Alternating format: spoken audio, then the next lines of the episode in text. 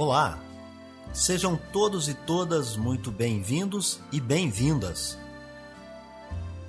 Eu sou Beto Ramos e esse é o programa Café com Espiritismo.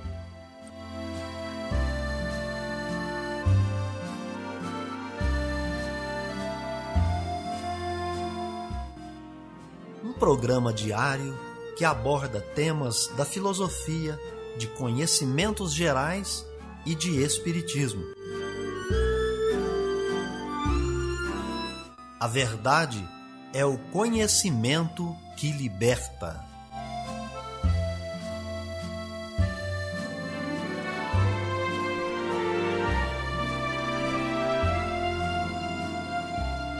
Olá, bom dia. Hoje é 13 de setembro de 2021, segunda-feira. Está no ar Café com Espiritismo.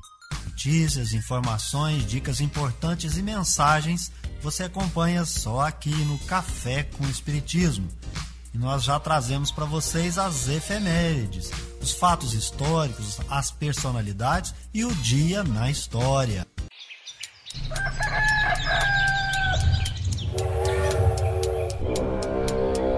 Dia na história. O dia 13 de setembro é a data que se comemora a instituição do Fundo de Garantia, FGTS. É também no 13 de setembro que comemora o Dia da Cachaça. O 13 de setembro é o Dia Nacional da Luta dos Acidentados por Fontes Radioativas, uma comemoração que foi instituída pela Lei 12.646, de 16 de maio de 2012, que tem por fim marcar a data do início do acidente radiológico de Goiânia, ocorrido a partir de 13 de setembro de 1987. Notícias do Brasil e do mundo é aqui no Café com Jornal. O Brasil já aplicou quase 206 milhões de doses de vacinas contra a Covid-19. São mais de 136 milhões e 100 mil pessoas que já tomaram a primeira dose e aguardam a segunda. E aproximadamente 69 milhões e 700 mil brasileiros já concluíram a imunização com as duas doses ou com a vacina da Janssen, de dose única, o que corresponde a cerca de 33% da população. E o avanço na vacinação é sentido na rede hospitalar em pelo menos 21 estados, a ocupação em leitos clínicos e de UTI por pacientes com Covid-19 está abaixo de 50%. De acordo com o Ministério da Saúde, a situação é considerada como dentro da normalidade. Isso significa que o sistema de saúde está menos sobrecarregado nessas regiões e registrando menos casos graves ou gravíssimos da Covid-19 a rede hospitalar começa a liberar as vagas e as equipes que antes atendiam aos pacientes com a doença para outros tipos de atendimento, como tratamentos de traumas e câncer. Na quarta-feira, quando o Ministério da Saúde divulgou os dados atualizados, apenas o Distrito Federal e os estados do Espírito Santo, Goiás, Paraná e Rio de Janeiro estavam na zona de alerta, com ocupação de 51% a 69% e Roraima saiu da faixa grave, com ocupações acima de 80%, e passou ao estado de alerta, que tem de 70% a 80% dos leitos ocupados. De quarta até essa sexta-feira, o Ministério enviou mais de 3 milhões e 100 mil doses de vacinas para os estados e o Distrito Federal. Foram 1 milhão e 100 mil doses da Pfizer e 2 milhões da Coronavac. Da Rádio Nacional em Brasília, Vitor Ribeiro. A Semana do Cerrado, que acontece até o dia 19 de setembro, vai aproximar os moradores do Distrito Federal do bioma que predomina na região. Com o tema Cuidar do Clima, Cuidar da Vida, o evento vai promover atividades como caminhadas, corridas, passeios ciclísticos, canoagem, cavalgadas e até canicross, que é a corrida humana acompanhada de cães. Ao todo serão 400 quilômetros de aventuras à disposição da sociedade. A ideia é conscientizar os cidadãos sobre a necessidade da preservação do meio ambiente para a manutenção da qualidade de vida. O secretário do Meio Ambiente do Distrito Federal, Sarney Filho, lembrou que a preservação do bioma é uma responsabilidade coletiva. Preservar o cerrado não é uma obrigatoriedade só dos poderes constituídos. É um dever do cidadão, é um dever da sociedade civil e nós estamos, evidentemente, juntos queremos cada vez mais compartilhar nossas ações, nossos programas, nossas preocupações. Eu convido a todos para participar ativamente da Semana do Cerrado. Além das atividades presenciais, também serão promovidos eventos virtuais, como webinários e bate-papos de caráter pedagógico. Para saber mais sobre a programação e se inscrever nos eventos, acesse o site da Secretaria do Meio Ambiente do Distrito Federal no endereço sema.df.gov.br. Com supervisão de Sâmia Mendes, da Rádio Nacional em Brasília, Tony Ribeiro. Você conhece a LGPD, Lei Geral de Proteção de Dados? Essa legislação regula o uso de dados pessoais dos brasileiros que são coletados pelas empresas e pelo poder público. A LGPD foi publicada em 2018, mas ainda hoje muita gente desconhece os próprios direitos em relação a esses dados que produzimos todos os dias, principalmente na internet.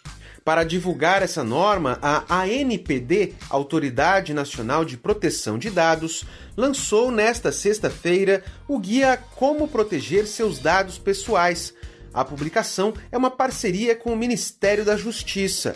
O diretor-presidente da NPD, Valdemar Gonçalves Ortunho Júnior, destaca a importância dos brasileiros conhecerem seus direitos e aprenderem como agir em caso de violação de dados pessoais. São ações como essa que nós estamos lançando que são importantes para ambientar o nosso titular de uma forma que ele compreenda o quão importante é seus dados pessoais. Ele trata de vários pontos importantíssimos, como o risco que o titular tem quando ele compartilha seus dados, do que fazer em caso da violação de dados. Logo na abertura, o guia informa ao leitor que os dados pessoais são a nossa representação na sociedade e, por isso, são parte da nossa personalidade.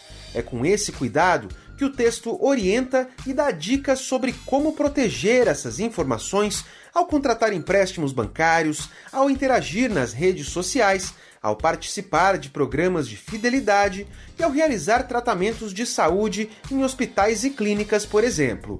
O lançamento do guia Como Proteger Seus Dados Pessoais também marca o aniversário do Código de Defesa do Consumidor, que completa 31 anos neste sábado. Da Rádio Nacional em Brasília, Daniel Ito. Viver bem. Dicas de como conviver harmoniosamente em todas as fases da vida. Para você que busca sua melhora individual, temos dicas de esportes, alimentação saudável, leitura edificante, hábitos espíritas e profissões. Viva bem e favoreça sua saúde física, mental e espiritual. Chegou o momento de você escolher a sua carreira? É normal ficar em dúvida sobre qual profissão a seguir, uma vez que são várias as opções e é possível que você se sinta atraído por boa parte delas. Então acompanhe comigo as dicas de profissões. Você quer ser um advogado? O advogado é aquele profissional que defende os interesses dos clientes, tendo como base as leis do país. Saiba que antes de você se tornar um advogado, é necessário que tenha feito o curso de direito, indicado para aquelas pessoas que gostam de pesquisar, de ler e escrever. É necessário para atuar nessa profissão que você seja uma pessoa sociável, ética, tenha bom raciocínio lógico. Nas faculdades, você vai entrar em contato com as seguintes disciplinas: ciência política, psicologia jurídica e outros diversos ramos do direito, tais como o civil, penal, tributário e o empresarial. O advogado atua em várias etapas de um processo. Primeiramente, ele conversa com seus clientes e, se não houver processo, é possível que ele preste consultoria mas quando instaura a controvérsia, é necessário que ele faça análise da situação, elabore o caso e acompanhe o processo. Amor à sabedoria. Está no ar o Filosofando. Ética da moderação ou assunção de responsabilidades? A teoria platônica sobre a ética é assunto para super especialistas, mas a teoria aristotélica lembra mais uma espécie de prática cotidiana de competências que a maior parte dos adultos adquire por meio da experiência. Os pais exercitam os filhos a ter comportamento adequado com relação a outras crianças. E adultos aprendem como ser sensíveis e moderados em suas relações com os outros. Os seres humanos são animais sociais programados para viverem juntos em harmonia. Mesmo que seu software de como se comportar precisa ser regularmente exercitado, escolhendo o meio termo entre os polos opostos. Ou seja, a ética aristotélica diz mais respeito à própria realização do que ao que se entende por moral, no sentido de código de conduta. Para Aristóteles, Sócrates estava errado ao acreditar que virtude é conhecimento. Ser uma pessoa ética inclui não só saber o que é certo, mas escolher fazer o certo. As pessoas precisam aceitar a responsabilidade por suas ações voluntárias, que envolvem outras pessoas. Então, a ética aristotélica pode parecer simplória e óbvia, mas sua teoria da virtude parece bem acertada. A ética deveria se ocupar de produzir pessoas eticamente experimentadas, quer dizer, que têm uma vivência do que é ético, em vez de criar sistemas de moral ou regras. Mas será que os seres humanos têm essas virtudes morais ou essa capacidade? Nossa capacidade talvez seja agir como individualistas impiedosos e empedernidos. Café com Espiritismo. É hora da mensagem espírita. Olá pessoal, estamos aqui para mais uma reflexão sobre os instrumentos que temos para a nossa reforma interior. A gente já aprendeu que para mudar o mundo começa individualmente e a partir daí mudando sentimentos, pensamentos, palavras e ações. O lugar onde nós vamos encontrar todas as ferramentas e todos os instrumentos é o ensino de Jesus Cristo. Está no seu Evangelho, está na sua Boa Nova. O Evangelho segundo o Espiritismo desenvolve a parte moral e nós entendemos, portanto, que é a parte moral que traz para nós os instrumentos adequados para a gente sair de espírito inferior até chegar a espírito puro. Nós vamos encontrar no Evangelho segundo o Espiritismo, no capítulo 13, que traz o título Amai os vossos inimigos, uma instrução bem adequada do próprio Jesus. Está no item 1 que nós vamos ler. Tendes ouvido o que foi dito: Amarás o teu próximo e aborrecerás ao teu inimigo. Mas eu vos digo: amai os vossos inimigos, fazei bem aos que vos odeiam e orai pelos que vos perseguem e caluniam para serdes filhos de vosso Pai, que está nos céus, o qual faz nascer o seu sol sobre os bons e maus e vir chuva sobre os justos e injustos. Esta parte que foi isolada pelo codificador está lá no capítulo 5 do Evangelho de Mateus, versículos 20, 43 e 47. Nós vamos ficar só com essa primeira parte que nos traz uma informação muito importante. Mas para a gente apreender necessariamente o ensinamento, é sempre bom lembrar que Jesus não estava falando para o público do século 21. E assim, ele vai relembrar: tendes ouvido. Quando ele diz tendes ouvido, ele estava se reportando à Torá oral, que era o ensinamento de Moisés, que era passado de pessoa a pessoa, era toda a lei e os profetas. Nesse ensinamento estava assim: Amarás o teu próximo e aborrecerás ao teu inimigo. Mas ele mudou essa lógica e diz o seguinte: Amai os vossos inimigos e fazei o bem aos que vos odeiam. Kardec chamou esse item de pagar o mal com o bem. Por quê? O fato de você pagar o mal com o bem, o fato de você devolver para aquele que te odeia amor, devolver amor para quem te persegue, te faz ser filho do vosso Pai. E aí você poderia questionar: eu não sou filho de Deus? Porque quando nessa, em algumas traduções traz para ser filhos de vosso Pai, outras poderão trazer ser filho de Deus. Ser filho de Deus, naquela expressão idiomática, significava ser divino, a qualidade. Então, aquele que é filho da luz é um iluminado. Aquele que é filho de Deus, ele é divino. Portanto, para ser divino, você precisa praticar a lei do amor, indistintamente. Essa aqui é a ideia. O benfeitor Emmanuel, na obra Opinião Espírita, desenvolve esse tema e nos chama a atenção para a existência de tantas outras circunstâncias na Terra que não são somente aquelas que ele denomina de horas escuras, onde nós nos deparamos com o problema da existência, do abandono, da enfermidade, da privação material, enfim, tantos outros problemas.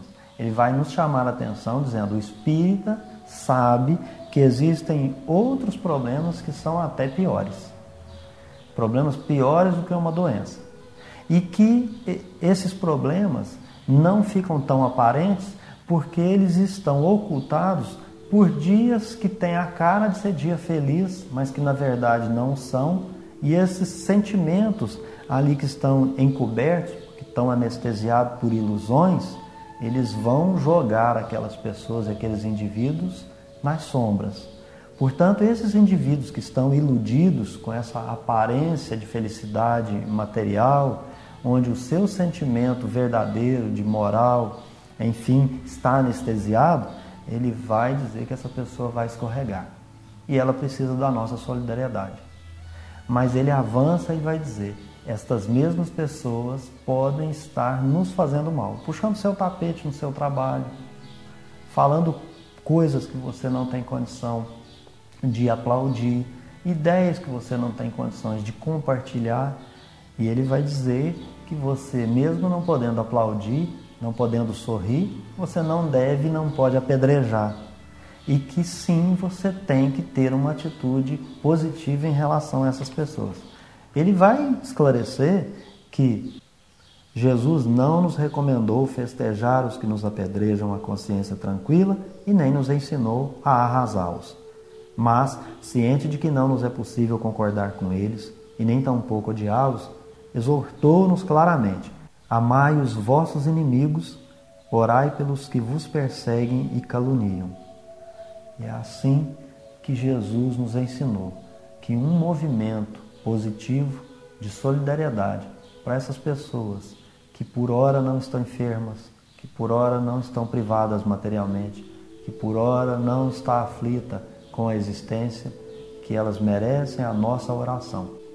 É possível sim amar o inimigo e ampará-lo por meio da oração, mas não só porque você vai auxiliá-lo positivamente com o sentimento que você está emanando para ele, mas é que você vai criar em torno de si mesmo uma psicosfera que vai ser como uma couraça que vai te proteger até daqueles sentimentos negativos, daquele ódio, daquelas pedras, daqueles julgamentos desnecessários ou daqueles males que ele está praticando em relação a você ou alguém que você ama.